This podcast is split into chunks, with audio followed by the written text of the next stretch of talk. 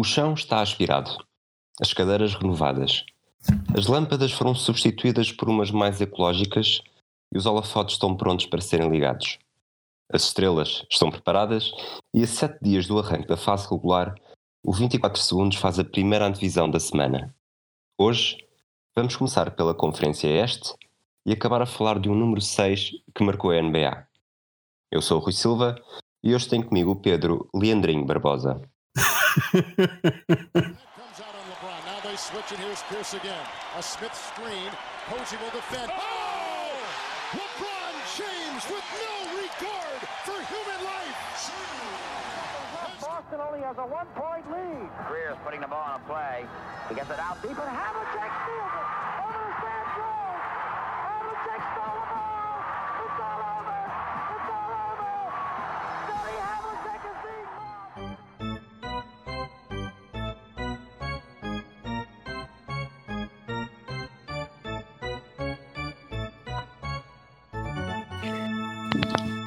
Olá, Barbosa. Pronto para começar?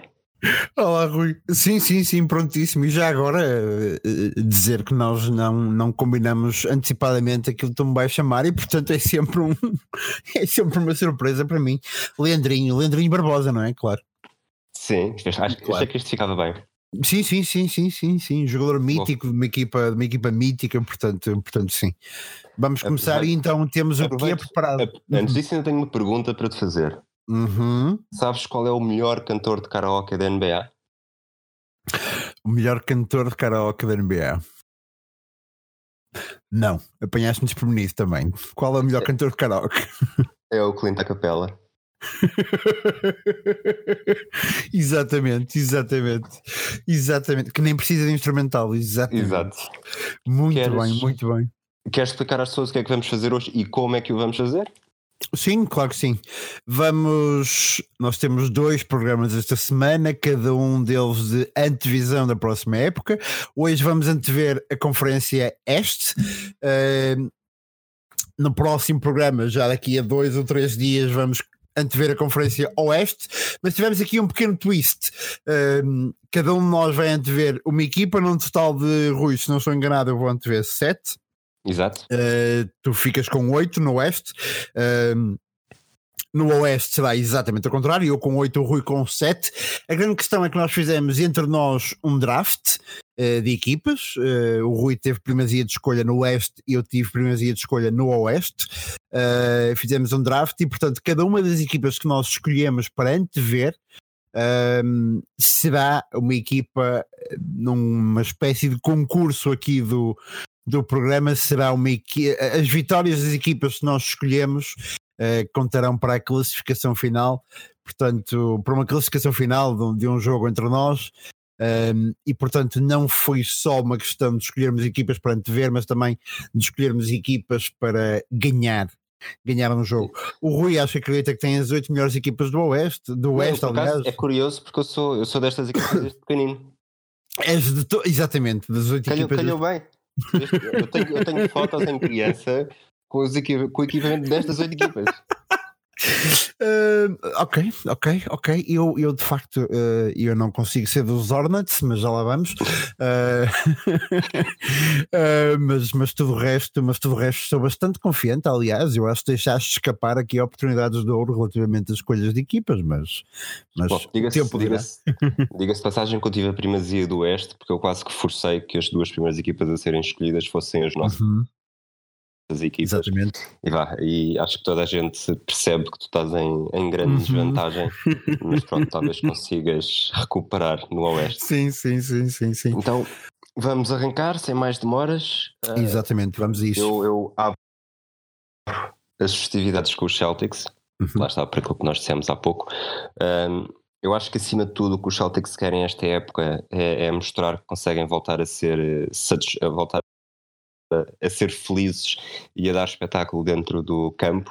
Uh, as saídas do Kyrie Irving, do Al Orford, uh, Marcus Morris, Aaron Baines, Terry Rozier, todos eles com importância, uh, algumas, alguns significativa, outros relevante num, numa equipa que no ano passado queria chegar ao título. Agora a equipa tem muito menos profundidade. As entradas de maior relevo, o Kemba Walker e o Enes Kanter. Obviamente que foi, já não está no mesmo, ao mesmo nível que estava uh, na lista de candidatos ao título, mas qualquer hipótese de sucesso este ano estará diretamente ligado uh, ao estado em que regressará Gordon Hayward, depois de uma época muito, muito limitativa o ano passado, depois de uma grande lesão, e mesmo das evoluções de Jalen Brown, que está no último ano de contrato, e o Jason Tatum, que se espera que qualquer, qualquer coisa a mais que os Celtics possam fazer este ano estará, estará diretamente relacionado com o que ele conseguirá aprender sem ser aquilo que fez com o Kobe Bryant. Um, curiosidade também para saber como é que o Kemba Walker vai estar nas mãos de Brad Stevens. Uh, Fala-se muito que, que, finalmente ele poderá jogar com grandes jogadores, algo que não, esteve, não teve em Charlotte durante toda a uhum. carreira. E, e, tal como comecei também, a química da equipa uh, vai ser o mais importante depois do ano passado terem caído aos pedaços. Uh, há muitos rookies na equipa, os dois que me estão a, a destacar, a, a, suscitar mais interesse são o Carson Edwards, que é um, um gajo que olhando para ele não parece nada ter ter, ter corpo de NBA, até pela forma como acho que os calções são muito curtos, a camisola é muito justa, mas é um atirador brilhante e atiradores brilhantes é sempre bom. E o Grant Williams, que apesar de ser já mais velho, um, é um bocado faz tudo. E, e poderá, poderá ir nas mãos do Brad Stevens, mais uma vez, poderá fazer. poderá crescer bastante.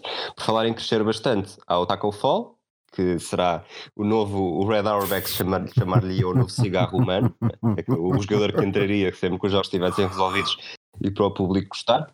E só para terminar, até para estas antevisões não serem muito longas, eu acho que os objetivos, a final de conferência será um sucesso.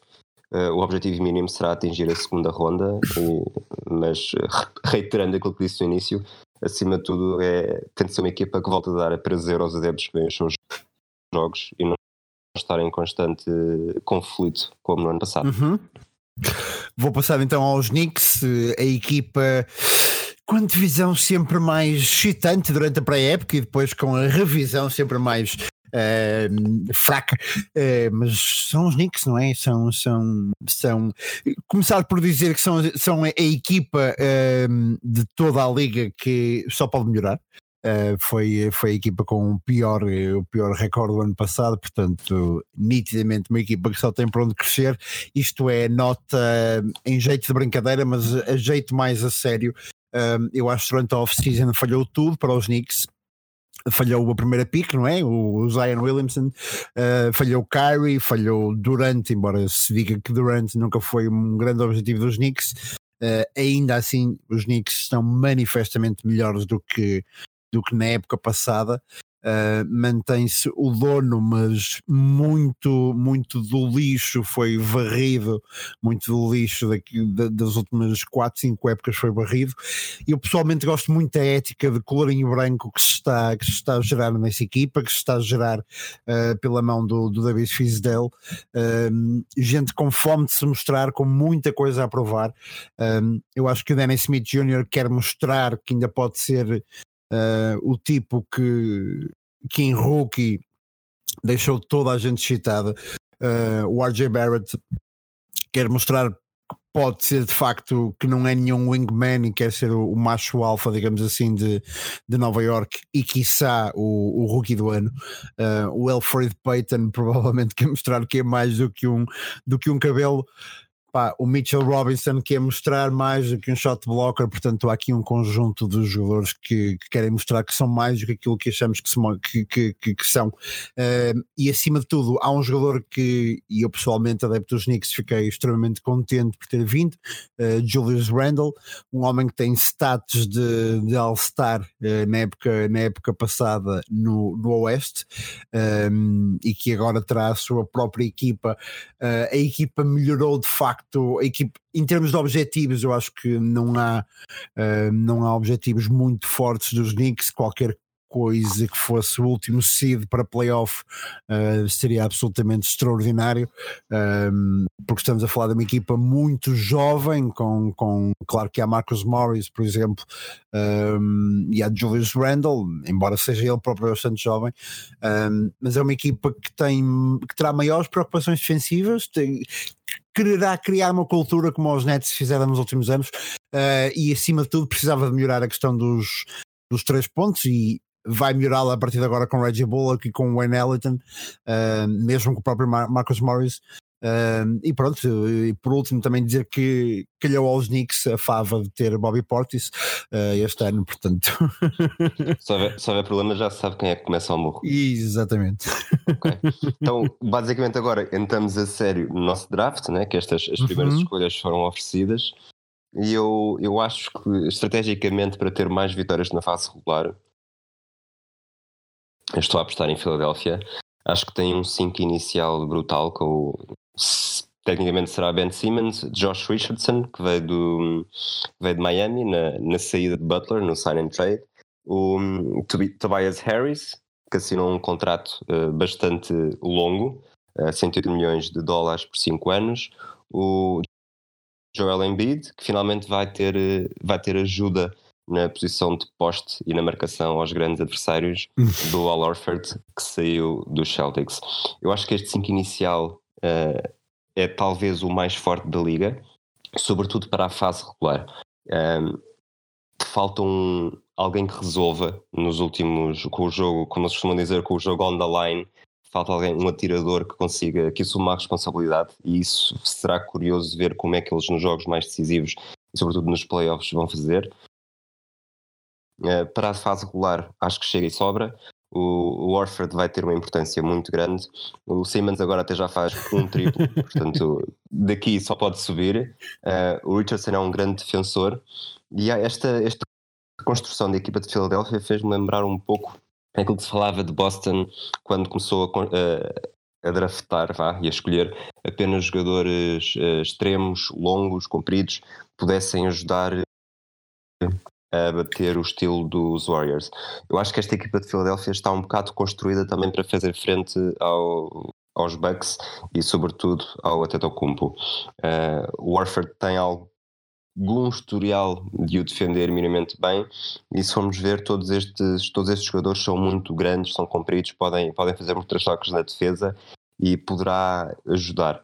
Um, em sentido contrário, lá está, a ausência de atiradores. O, quem é que assumirá o papel de estrela nos últimos instantes? Nenhum destes cinco. Talvez o Tobias Harris é aquele que, que mais características tem para isso, mas mesmo assim ainda não mostrou tanto, sobretudo nos grandes palcos.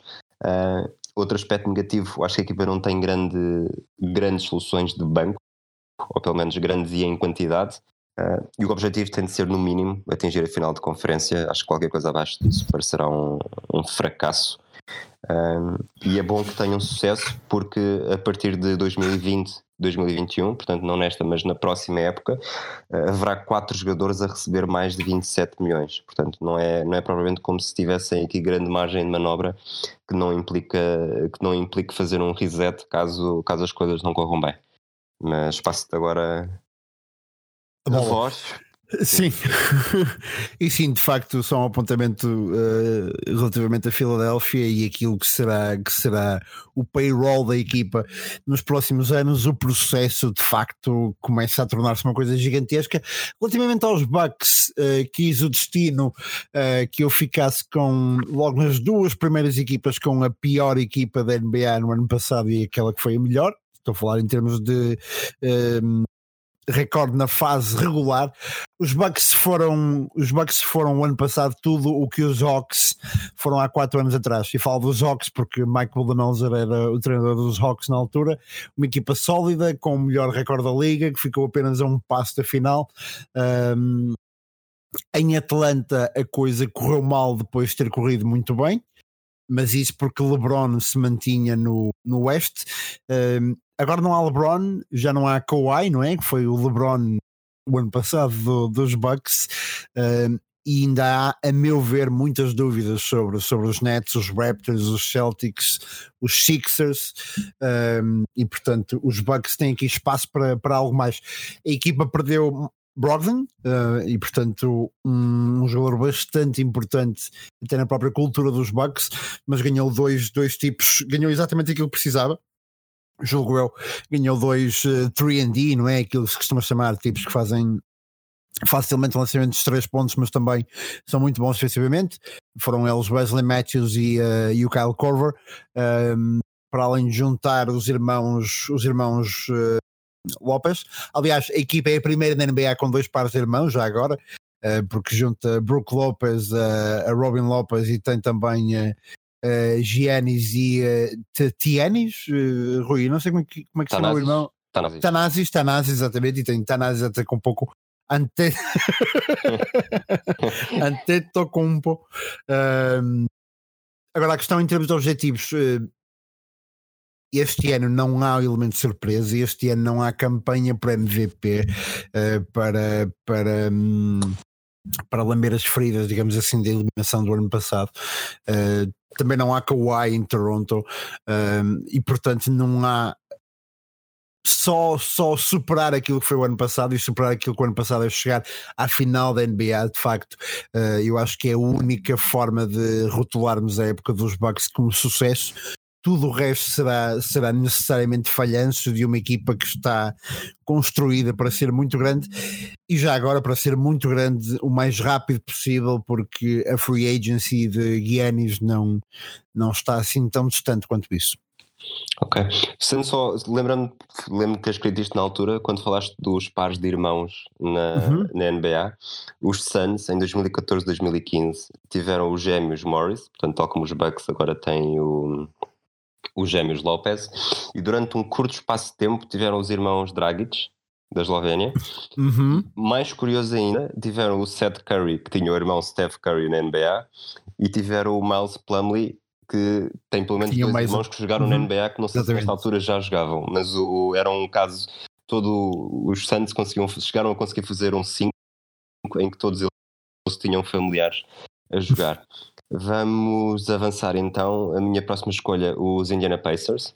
Muito baseado, esta minha escolha foi muito baseada naquilo que eu acho que o Malcolm Brogdon poderá fazer, sobretudo enquanto o Oladipo não regressar, que poderá, poderá só voltar em cima do, do fim de semana All-Star, talvez um bocadinho antes. Mas esta é uma equipa muito diferente daquilo que foi o ano passado. O Tyreek Evans foi suspenso por dois anos por consumo de substâncias proibidas. O Darren Collison terminou a carreira surpreendentemente com 31 anos para se dedicar aos Jeovás. Uh, também saíram Thaddeus Young, Bojan Bogdanovic. Portanto, é uma equipa que vai ter uma cara muito diferente, uh, sobretudo no backcourt. Chegaram também o Jeremy Lamb, que supostamente poderá assumir posição de shooting guard no início, uh, eh, TJ McConnell, que veio de, de Filadélfia. Um, na frente, grande expectativa para saber o que é que vai acontecer. Um, hoje em dia já não se joga tanto com dois grandes. Uh, Philadelphia supostamente vai fazer isso, uh, e os Spacers com o Domantas Sabonis e o Miles Turner tentaram fazer isso ano passado. Uh, há uma grande incógnita, porque o Sabonis, tal como o Jalen Brown, e falo nestes dois porque em tempos falou-se do se as equipas teriam a ganhar em trocar, porque estão os dois em último ano de contrato e talvez se encaixassem melhor na equipa, na equipa do outro lado. Um, e a primeira escolha do draft de Indiana foi também um, um gigante georgiano, o Goga Bitadze, que vem, vem juntar mais, mais lenha para a fogueira do, da posição poste e extremo poste.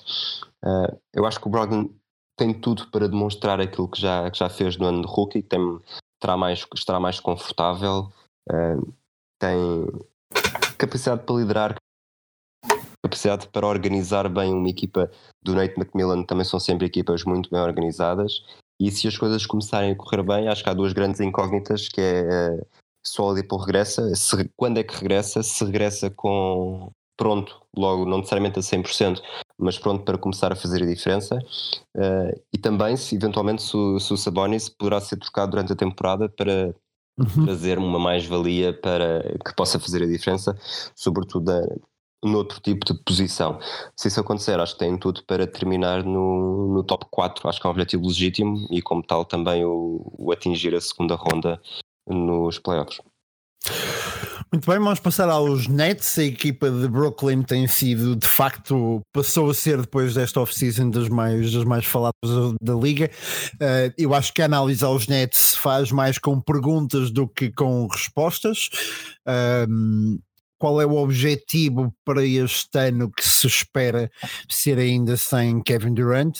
Um, de que forma é que Kyrie, Durant, o próprio DeAndre Jordan uh, se vão integrar na cultura criada por Sean Marks eh, nos últimos anos e depois de, de passado aquele apocalipse gerado com as trocas justamente para os Celtics.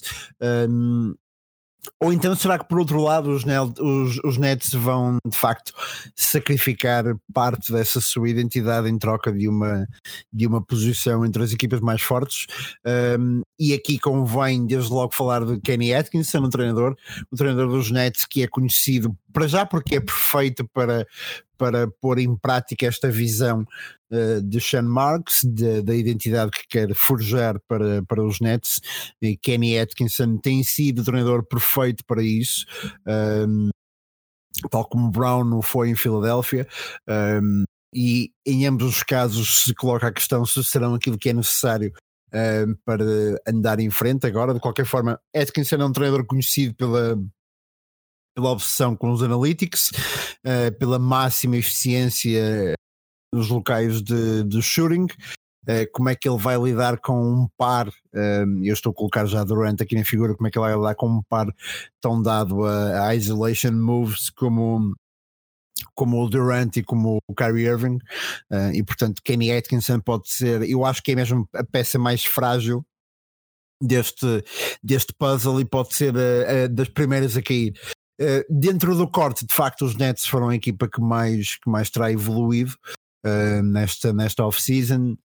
Os três de quem já falamos, o Durant, o Irving, o DeAndre Jordan, uh, acho que fazem com que a equipa seja, sem grande dúvida, e mesmo com a lesão de Durant, mas eu acho que a equipa chegará aos playoffs sem, grande, sem grandes dificuldades, até porque também há ainda a aquisição do Wilson Chandler, apesar de o mesmo ter, eh, ter já depois ter sido adquirido pelos Nets, levado com uma suspensão de 25 jogos, julgo eu, e a renovação de contrato do Caris Lavert, uh, que eu já disse no programa anterior que acredito ser o terceiro homem mais forte da, das equipas da NBA. Uh, e que se conseguir estar uh, longe de lesões esta época pode de facto crescer bastante enquanto não chega Durant e fazer com que quiçá seja um Big Three na próxima época. Uh, em termos de objetivos, é um bocado complicado falar de objetivos para estes Nets, porque lá está, Durant está lá, embora esteja, esteja mais na enfermaria do que outra coisa, uh, mas há Kyrie, há DeAndre Jordan. Eu acho que apesar da equipa não admitir qualquer coisa que seja tudo que seja falhar os playoffs será uma enormíssima desilusão. Um, e mesmo as coisas estão um bocado estão um bocado não se percebe se Durant voltará ou não para os playoffs e portanto eu acho que os objetivos da equipa dependerão sempre um bocado disso, mesmo, mesmo que volte voltará sempre com alguma, alguma dificuldade uh, física e voltará muito pouco entrosado com os seus colegas, portanto uh, eu acho que passarem a primeira ronda dos playoffs seria já absolutamente extraordinário para, para os Nets. É, eles, os, os Nets para mim são no Oeste aquilo que, os, que eu disse que os Lakers e os Warriors poderão ser no Oeste, que é não tendo não tendo home court advantage na primeira ronda, poderão ser uma fava, sobretudo se uhum. o Duran já, se já regressar, voltar, não é? Uhum. voltar entretanto, sim. Um, sétima escolha, Miami Heat. Eu acho que a era de Jimmy Butler começou oficialmente em South Beach. Ele vai ser o líder da equipa à semelhança do que aconteceu em Chicago. Ele, desde que saiu de Chicago, teve sempre de dividir protagonismo, primeiro com o Carl Anthony Towns em Minnesota e depois com dois, com aquele cavalo de duas cabeças em Filadélfia, com o Embiid e com o Simmons. Uh, a equipa é muito bem organizada, muito bem treinada por Eric Spoelstra. Eu acho que ele sofreu muito quando teve de levar com, com aquele Big Three, com o LeBron James, Wade e o Chris Bosh mas acho que passou esse teste com distinção. Muitas vezes não é, não é devidamente reconhecido, mas acho que com o Butler e eventualmente, este, os Heat são talvez a, maior incógnita do, da conferência este, porque falou-se muito. Primeiro que podia chegar o Russell Westbrook, depois, e com mais insistência, o Chris Paul. Até agora não se viu nada, mas eles têm capacidade para isso, para ir fazer uma surpresa ainda na, no mercado de trocas e estou curioso para saber se, se Jimmy Butler vai ser mesmo uh, a única estrela e criar uma equipa à volta dele ou se, se haverá mais alguém. Um, em mudanças do ano passado perdeu, lá está, Josh Richard, Josh Richardson na, no sign and trade com os Sixers, que trouxe Butler.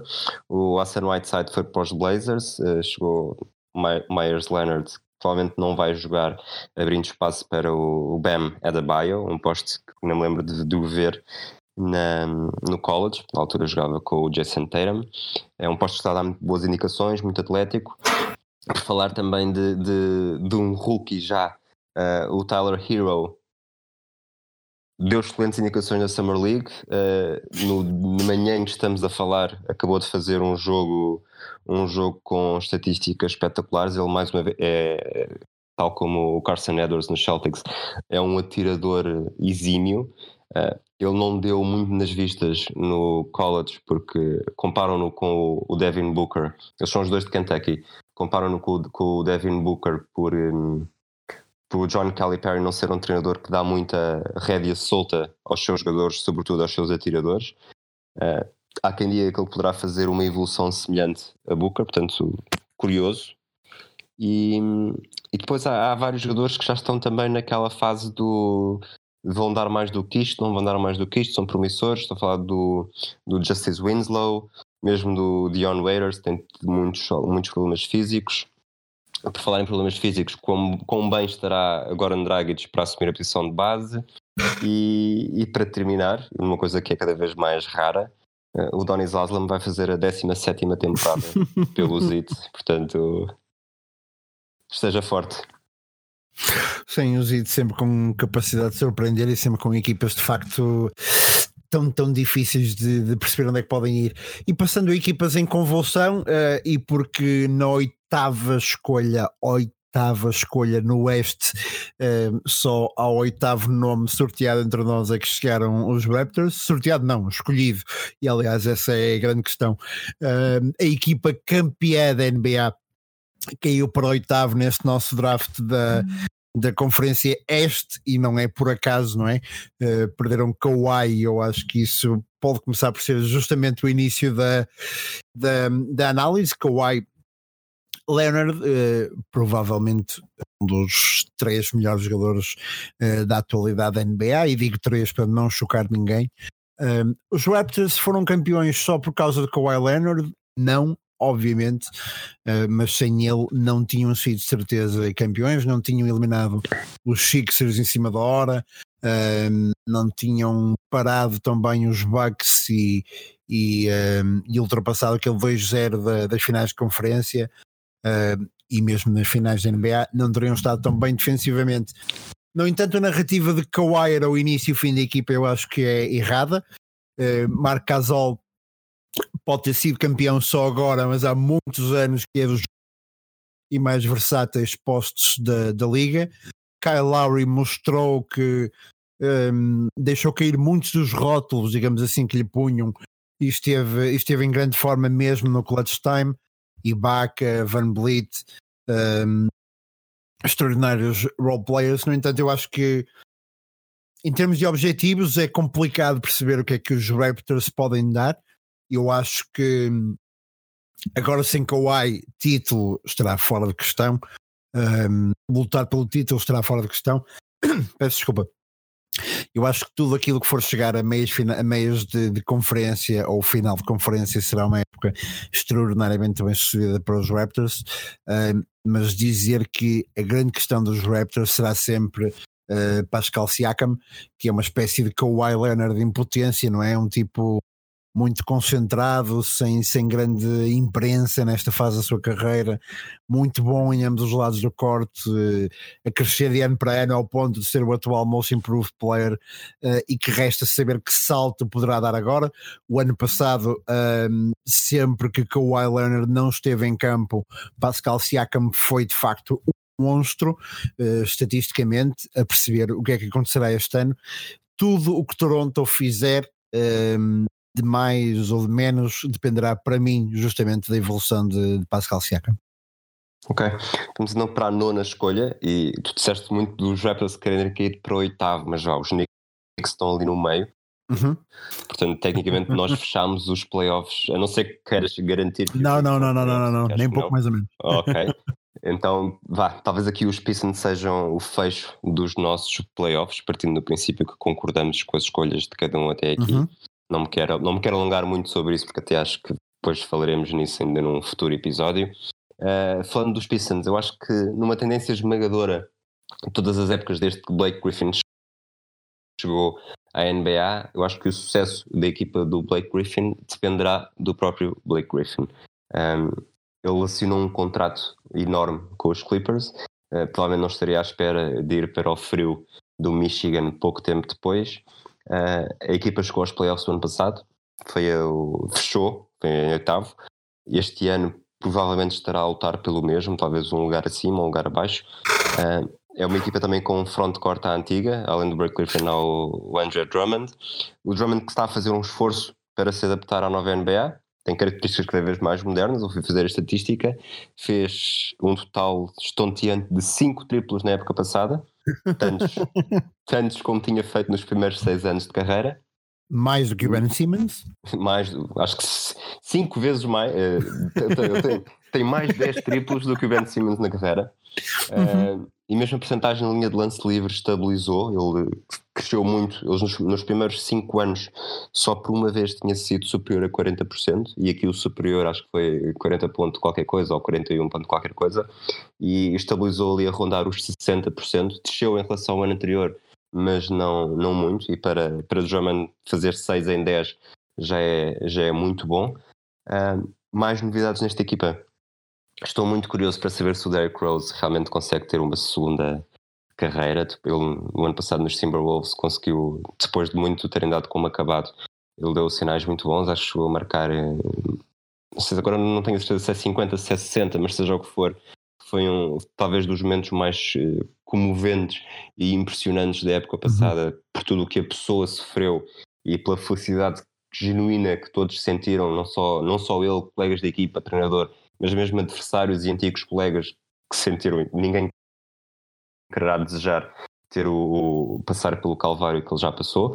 Um, curiosamente chega para um lugar que o Reggie Jackson, também alguém que conhecido por ter sempre problemas físicos, o ano passado até jogou praticamente sempre, tem tido uma carreira intermitente, não sei como é que o Dwayne Casey vai fazer esta, esta relação entre os dois. Um, outras novidades na equipa, o Século Dumbuya foi a primeira escolha do draft, ou a escolha da primeira ronda do draft. Ele chegou a ser visto um ano antes, era visto como podia ser top 5, mas depois foi caindo e ficou fora do, dos lugares de lotaria, né, top 14. Um, o Markif Morris é outro jogador, o gêmeo, o gêmeo de Marcus. Um, cheguei a pensar que eles pudessem decidir ir para a mesma equipa, mas depois nem sequer esteve perto disso. É um jogador também com experiência, alguns problemas físicos, não sei como é que se vai adaptar. E a grande e velha novidade nos Pistons é o Joe Johnson, que regressa à liga com 38 anos, depois de ter feito uma temporada numa liga que está cada vez com mais destaque mediático nos Estados Unidos, mas que ainda não chegou cá, que é a Big Three, que basicamente metem antigos jogadores e gente que já não tem já não tem tarimba para andar na NBA, mas Joe Johnson provou, talvez abrindo uma a caixa de Pandora de jogadores que podem passar pelo Big Three e voltar à NBA. Uh, ah, a estatística a reter: o Dwayne Casey está há 6 anos com pelo menos 50% de vitórias na fase regular mas eu sei que o que é que se fala do Oeste, eu acho que manter a série este ano poderá não ser suficiente para garantir um lugar nos playoffs. Qualquer maneira, vou estar atento a isso, até porque lá está, sou dos Pistons desde pequenino também. e tu falaste de Joe Johnson e eu vou mais velho da com 43 anos, apenas um dos quatro eu jogadores. Acho, eu acho que o que disseste uhum. agora ficou um bocadinho cortado. Eu percebi o que estás a dizer, mas é, peço-te para repetir só para, não, para toda a gente perceber também. Claro que sim, dizia eu que depois de teres falado do Joe Johnson, eu passo então à equipa com o jogador mais velho da NBA, uh, Vince Carter, com 43 anos, um dos únicos quatro homens a terem chegado com esta idade um, à liga, um dos outros foi Robert Parrish. Os Atlanta Hawks, vamos então aos Hawks. Os Hawks são tudo aquilo que se disse o ano passado? Não, não são. Uh, calma, tiveram apenas 29 vitórias, apesar de depois do, do, uh, do All-Star de facto Uh, terem, tido, terem tido boas marcas, mas mesmo no pós-All-Star terminaram com um recorde negativo. A grande questão não é se os Hawks são tudo aquilo que se disse o ano passado, a grande questão é que é, é tudo aquilo que os Hawks não são. E os Hawks não são, por exemplo, os Minnesota Timberwolves com aquela reconstrução da equipa de uma forma completamente disfuncional, uh, com uma construção de plantel completamente disfuncional. Não são os Suns com más escolhas de draft, com um, ehm, uma falta de identidade, com uma falta de, eu diria, uma cola entre, entre os rookies que, que escolhem. Um, ehm, não são também os Memphis Grizzlies apanhados numa numa espécie de, de, de, sintonia, de sincronização entre aquilo que era a, entidade, a identidade anterior da equipa da Grit and Grind e aquilo que se seguiria a seguir, que seguiria a seguir, lá está exatamente aquilo que se seguiria, peço desculpa, nos próximos anos seguintes. Um, os Atlanta Hawks, a grande questão é se estarão prontos para os playoffs. Eu acho que não, eu acho que o facto de aparecerem aqui em nono lugar ou décimo, como quisermos, as nossas escolhas eh, demonstram também isso. No entanto, são de facto uma das equipas mais eh, excitantes da NBA. Muita curiosidade para perceber se onde é que, como é que continuará a evoluir o Trey Young. Um, o ano passado, desculpa, o ano passado um, consegue, consegue o segundo lugar na corrida para, para rookie do ano. Uh, para mim foi mesmo, acabou por ser o rookie mais excitante de se ver. E aliás, excitante é mesmo o nome para esta equipa dos Hawks com, com DeAndre, DeAndre Hunter e Cam Reddish, mais dois que vieram via draft e que são o Cam Reddish caiu para décimo no draft, o que me parece parece-me que algumas equipas eh, se aperceberão do erro histórico que poderão ter cometido. O Cam Reddish que veio de Duke, onde era onde estava atrás de, obviamente, de Zion e de, e de RJ Barrett, Uh, mas o Cam Reddish, que há um ano atrás, há um ano atrás, esta parte era visto como o número 2 uh, eh, do draft e, e, tem de facto tem de facto ferramentas do ponto de vista físico absolutamente extraordinárias. Isto a juntar de, então a John Collins, a juntar a Kevin Herter, um, ehm, o próprio Jabari Parker e DeAndre Bembry, portanto temos aqui uma equipa do ponto de vista físico, do ponto de vista do run and gun, digamos assim, é absolutamente extraordinária. Um, ehm, só tem, estão naquela fase muito boa para se estar, especialmente quando se é tão jovem na NBA, que é tudo o que vier é lucro e, e podem dar-se ao luxo de, de de facto melhorar o seu jogo e serem uma equipa querida da, da liga neste momento, que é uma coisa que Atlanta nem sempre, nem sempre consegue ser na, na big picture da NBA. Um, e de facto, em termos objetivos, eu acho que se chegarem aos playoffs seriam uma enorme surpresa e, e, e, conseguiriam fazer desta época um enorme, enorme, enorme sucesso. Ok. Foi a equipa que eu tive mais pena de não poder ter escolhido. Uh, uhum. Fica aqui já a referência. E eu acho que é a tua próxima. Apesar de eu poder ter escolhido, mas, mas não escolhi. O, os Orlando Magic. Não, não, não, não é, não é essa. Não, não, não. Ah, ok. Indiana Pacers, é. mas sim, diz lá. Ok, ok. O, para mim, os Magic são um bocado aquilo que falei dos Sixers de ser uma equipa muito, muito grande, comprida. Eu acho que os Magic são os, são os Sixers uh, on steroids, como se costuma dizer. Eu acho que se um 5 inicial com tivesse Jonathan Isaac, Aaron Gordon, Mo Bamba, Nikola Vucevic e Michael Carter Williams eu, seriam suficientes para fazer um cordão humano que preenchesse toda a fronteira entre os Estados Unidos e o México. uh, a equipe. O, a chave de, eles estiveram nos playoffs na época passada. Uh, acho que a chave da época passará pela capacidade de, de evolução de, dos seus jogadores mais jovens, sobretudo o Jonathan, Jonathan Isaac. Uh, estou também muito curioso e não sei se viste o, a sondagem que fiz no, na nossa conta de Twitter do 24 Segundos uhum. se, se o Markel Fultz ia dar o jogador ou não esta época. Eu acho que sim, e acho que ele é o grande joker deste, desta temporada de Orlando. Se ele conseguir, eu nem digo fazer uma grande evolução, é só mostrar 50% ou mesmo 40% do que as pessoas pensavam que ele poderia ser na NBA, já vai ser uma, um, um enorme ganho uh, para Orlando. Um, outras, outras características da equipa, o Vucevic renovou, para alguns de forma surpreendente, assinou um contrato de 100 milhões, 4 uh, anos. Chegou o experiente Alfaro Camino, portanto, mais um jogador com uma envergadura muito, muito curtinha. para se juntar à festa.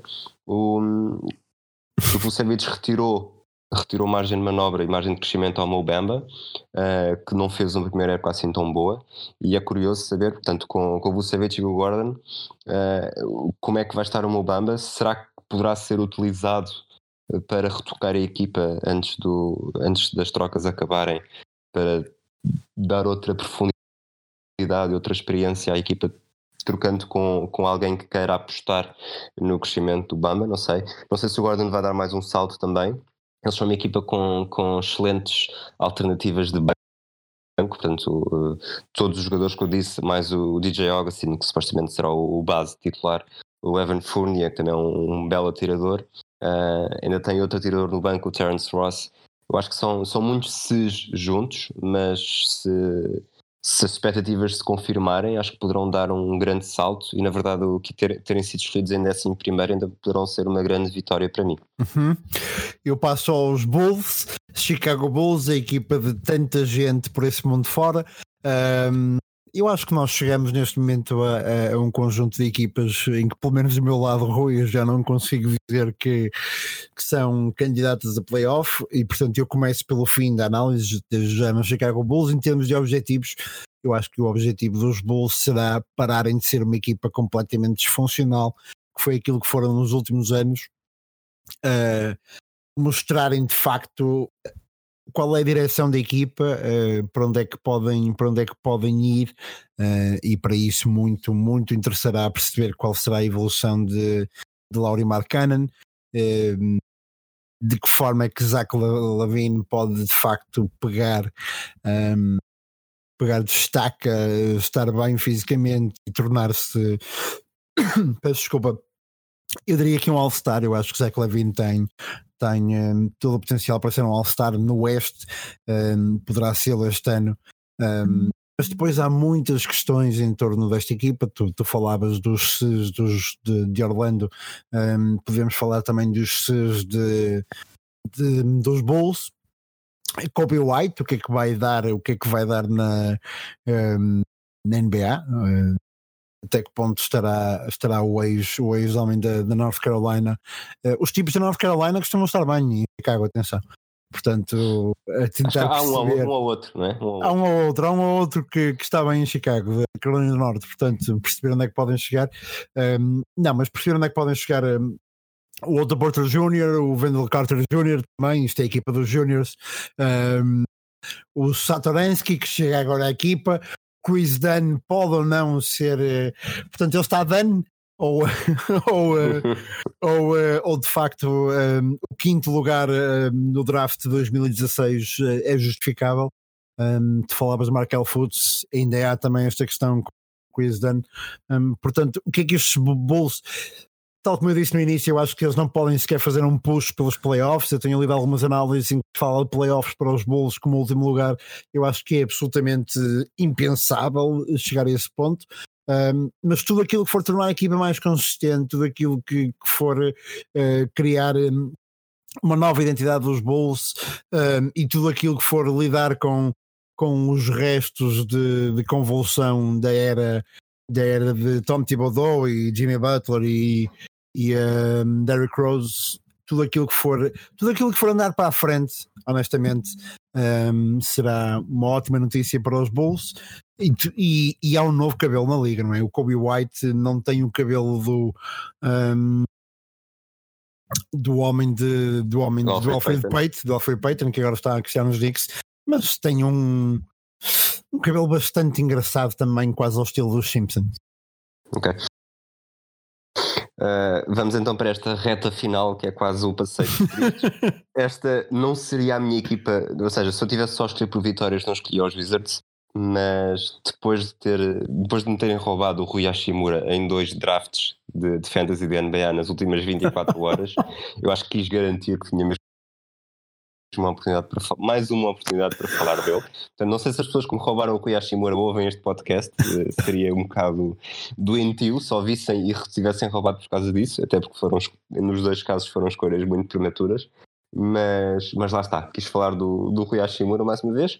Eu acho que falar dos Wizards, é uma previsão de 5 inicial tem Ish Smith, Bradley Bill, Troy Brown, Davis Burton e Thomas Bryant. Eu acho que isto diz tudo do que é que poderá ser a temporada de Washington nesta época, uh, que ainda assim terá três ou quatro grandes curiosidades.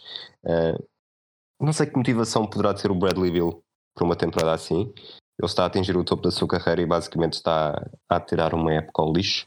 Uh, rumores de, de, trades surgem regularmente.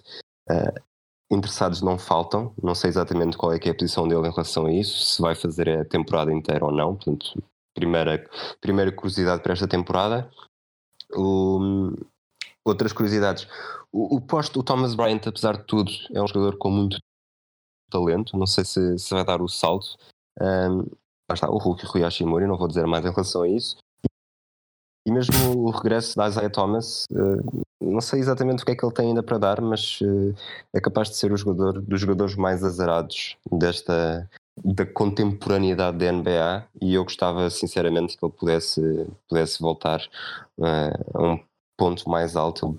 Ele viu, é capaz de ter perdido mais de 100 milhões de dólares à vontade à conta uhum. da lesão e da forma no final de uma época em que foi, que foi trágica para ele. Um, e lá está. Uh, gostava, que ele, gostava que ele me voltasse a mostrar não tudo o que mostrou naquela época que realmente foi ele ter voltado para MVP, não é? Mas, mas que fosse o suficiente para mostrar que é um jogador que consegue, consegue ainda fazer a diferença e, e encantar os adeptos da equipa para a qual joga. Certíssimo, vamos então passar à equipa que nenhum de nós queria, acho eu. Um, Charlotte Hornets, uh, e eu tinha mais escolhas. Os Hornets, uh, portanto, eu não tenho desculpa. Uh, chegamos aos Hornets, uma equipa da qual já falamos em alguns episódios, aquela equipa que não é desculpem-me os adeptos dos Hornets, uh, os três adeptos dos Hornets que há em Portugal. Peço imensa desculpa, mas de facto é uma equipa cada vez mais complicada de se perceber o que é que quer, com um dono que parece não querer ganhar, parece não querer investir. Muito dinheiro na equipa, nem tempo já agora. Os Hornets são exatamente a mesma equipa do ano passado, com uma diferença uh, que não é assim tão curta, ou melhor, uh, que é curta, mas significativa, um, e curta porque falo de, Kyle, de, de, de, de Kemba Walker uh, que sai e entra Terry Rozier. Um, a questão é que eu acho que, e desculpa Rui, porque eu sei que o Rozier era querido uh, em Boston, mas o Rozier é uma versão do Kemba Walker com maiores deficiências para além da altura. Um, o Terry Rozier não, não é um perigo do lançamento de três pontos, pelo menos ao nível do, do Kemba Walker. O Terry Rozier não é o mesmo defesa do Kemba Walker, que compensa muito do seu tamanho com, um, com uma ferocidade e uma. Em termos técnicos, com velocidade lateral, o que é normal, porque também é um ponto guard, ok, mas, mas que é extraordinária a forma como ele se, ele sai dos, dos, dos bloqueios uh, no pick and roll. O Terry Rozier não tem esse, não tem esse tipo de, de agilidade. No entanto, o Roger tem um contrato de 3 anos e 58 milhões de dólares uh, aqui agora nos, nos livros de contas do Charlotte Hornets. Os Hornets que de resto continuam a mesma equipa do, do, do ano passado, diria eu. Há Terry Roger, também haverá Dwayne Bacon, Miles Bridges, Marvin Williams e Cody Zeller para, para começar no 5 inicial. Depois há três uh, role players já com, com estatuto de veterania, o Nick Bateman, o Malik Monk e o Bismack Biombo. Esta equipa dos Hornets fará o mesmo que o ano passado, provavelmente tentará fazer um push um, ehm, pelo, pelo último lugar dos playoffs, provavelmente fará, provavelmente falhará, peço desculpa, e portanto. Novamente, eu acho que é uma equipa destinada a algo é uma equipa que, por exemplo, não é os Hawks, não, não se vê um futuro tão, tão, um, tão brilhante uh, no horizonte, não há grande margem de progressão. Por outro lado, também não é Toronto daqui a dois ou três anos em que parecia a qualquer momento poder colocar as fichas todas e, e tornar-se de facto um, um, um, um monstro da Conferência Este. Portanto, a equipa dos Hornets está num período muito, muito complicado da sua franchise um, e este ano, claro, conseguirá algumas vitórias até em função daquilo que é a profundidade do seu plantel e a conferência onde está, mas não muito mais do que isso. Ok, e para terminar, falamos dos Cavaliers, que sinceramente até fiquei bastante satisfeito de não, ter, não terem superado os Hornets para mim. O, o que é que se pode dizer dos Cavaliers? Tem um treinador rookie de 66 anos, o John Bayline, e aquilo não sei se nos treinos, eh, aproveitando agora também já para falar do 5, se eles não fazem um 3 para 3 entre os, entre os putos, que eles escolheram um point guard bastante jovem também, o Darius Garland, uhum. na quinta posição, quando já tinha o Colin Sexton, e, e, depois no, no frontcourt jogarem com o Kevin Love e Tristan Thompson, quase, quase que é Tristan Thompson, Tristan, oh, Kevin Love, Tristan Thompson e o John Bayline contra, contra os jovens. Ah, uhum. Uh, esta vai ser a, a 50 época de Cleveland, portanto é, um, é uma época história, não sei, histórica. Não sei exatamente qual é que é o, o grande objetivo dos seus, da sua direção, vá, falamos assim. Um, não sei se quererão ganhar, não sei se querem jogar para, para ter uma boa escolha para o próximo ano. O que é certo é que o Kevin Love tem mais de 120 milhões de dólares garantidos, uh, não é provavelmente um jogador fácil de trocar. O Tristan Thompson está em final de contrato, na última época, 18 milhões e meio. Portanto, aqui talvez veja, veja uma troca a caminho Uh, se, houver, se houver algum interessado que queira fazer a diferença nos playoffs. Um, com o acrescento, ele tem sido visto a lançar de 3 para acrescentar esse lançamento ao, ao repertório, portanto poderá, poderá ser importante também, não, não apenas pelos ressaltos, sobretudo ofensivos, em que ele é muito forte. E ouvi um podcast recentemente, um episódio de podcast recentemente com o John Bayline. Ele disse que o, que o seu objetivo é instituir uma cultura de equipa que agrada aos jogadores e atrás estrelas de, de outras equipas que estejam a final de contrato. Não sei se vai conseguir. Uh, sei que Cleveland, uh, historicamente, é uma equipa com pouca com pouca capacidade para ser atraente, mas, uh, mas lá está, ele tem experiência, tem, ele veio da, da, Universidade do Michigan, ele tem muita experiência a treinar jovens, uh, muitos anos.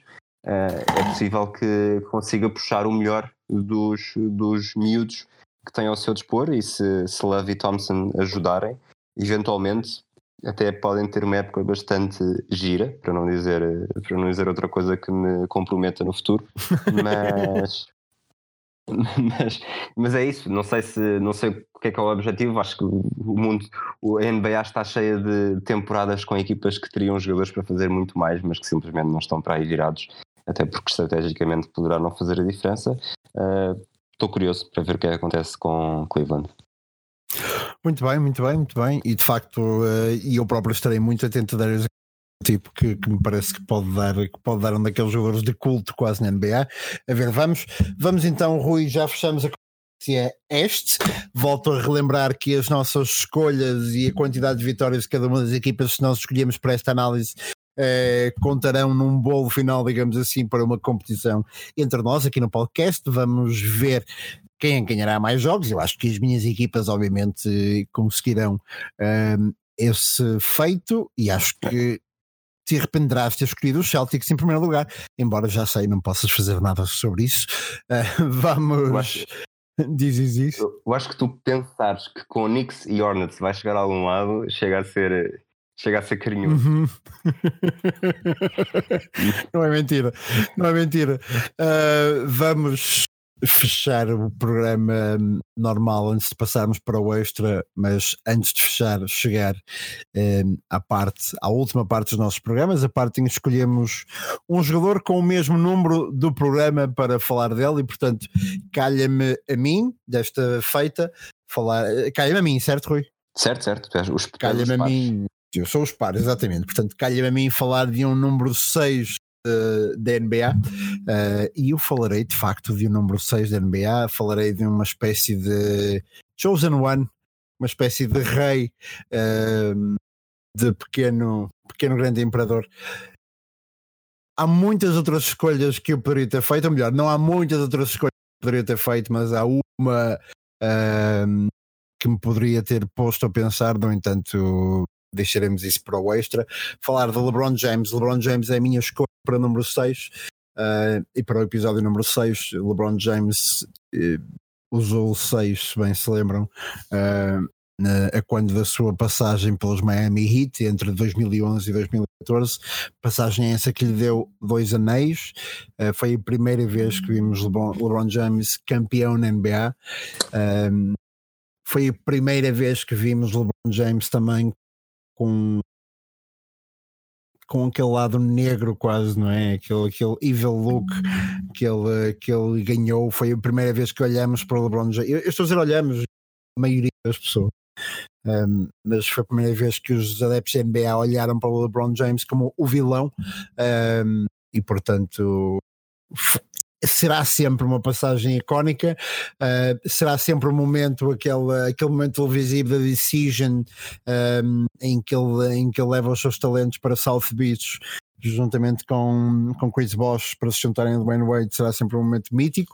Uh, as comparações de LeBron James foram sempre uh, com, com Michael Jordan também em menor número com Kobe Bryant e esses dois tinham do seu lado não só múltiplos anéis, como tinham do seu lado o facto de terem representado apenas uma equipa durante a sua carreira. Aliás, ok, um, Jordan representa também um, os Washington Wizards, mas, mas durante o pico da sua carreira representa sempre os Bulls um, e portanto LeBron James cortou com essa com essa com essa característica na comparação entre os dois no entanto, eu acho que o período em Miami foi extraordinariamente bem sucedido. Uh, eu acho que Eric Spoelstra e Pat Riley foram os dois tipos que LeBron James precisava naquela fase da sua carreira. Uh, fase da sua carreira onde usou o 6 realmente, onde fez um corte com aquilo que, tinha sido o jogador dos Cleveland Cavaliers. Um, Lembras-te? Diz isto? Tenho para te perguntar, já falámos disso, mais ou menos disso por aqui. Lembras-te porque é que ele não pôde utilizar o 23?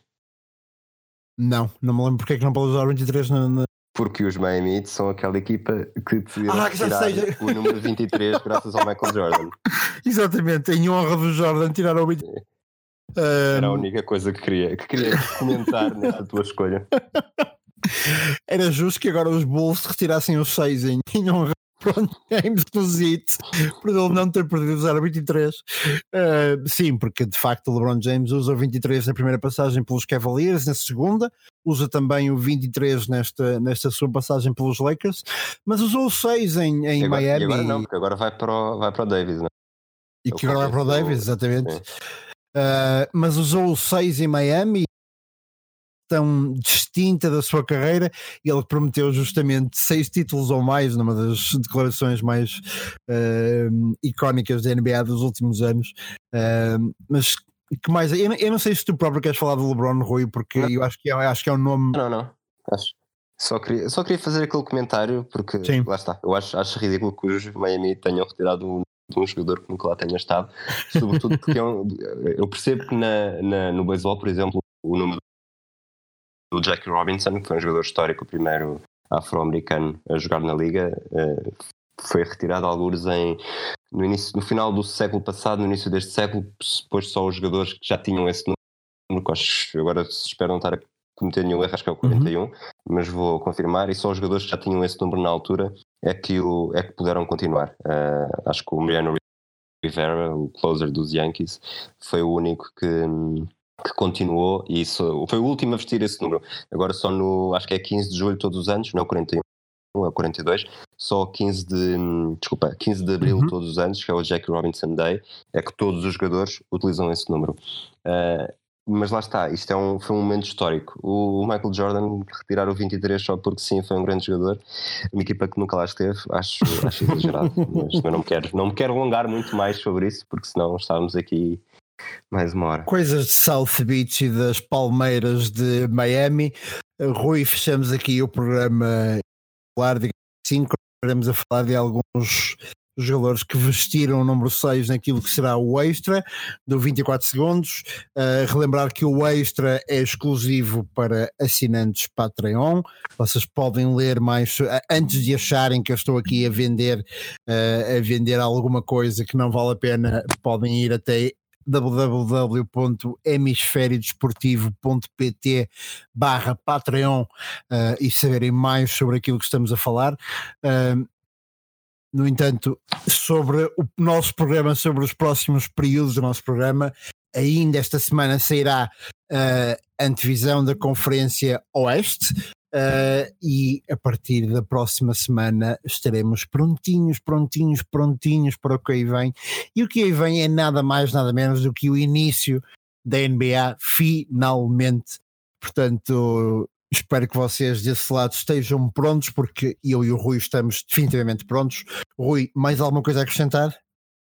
Eu estou curiosíssimo para começarmos o draft do Oeste, porque eu tenho, uhum. Estou capaz de apostar que as minhas sete equipas vão fazer mais vitórias do que as tuas oito. Mesmo que a estatística dificulte uhum. isso, mas, mas estou, estou muito confiante com as minhas escolhas que ainda não foram feitas. O Oeste será sempre um banho de sangue. A ver, vamos, ainda esta semana vocês. Então, o programa do Oeste. Até lá, um grande abraço. Esperemos que tenham gostado de estar connosco nesta antevisão do Oeste e até para a semana. Até para a semana não, até para daqui a dois ou três dias. Até já, até já. até já, até já.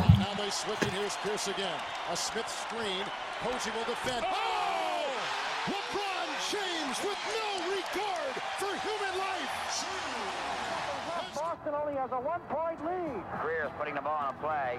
He gets it out deep, and Havlicek steals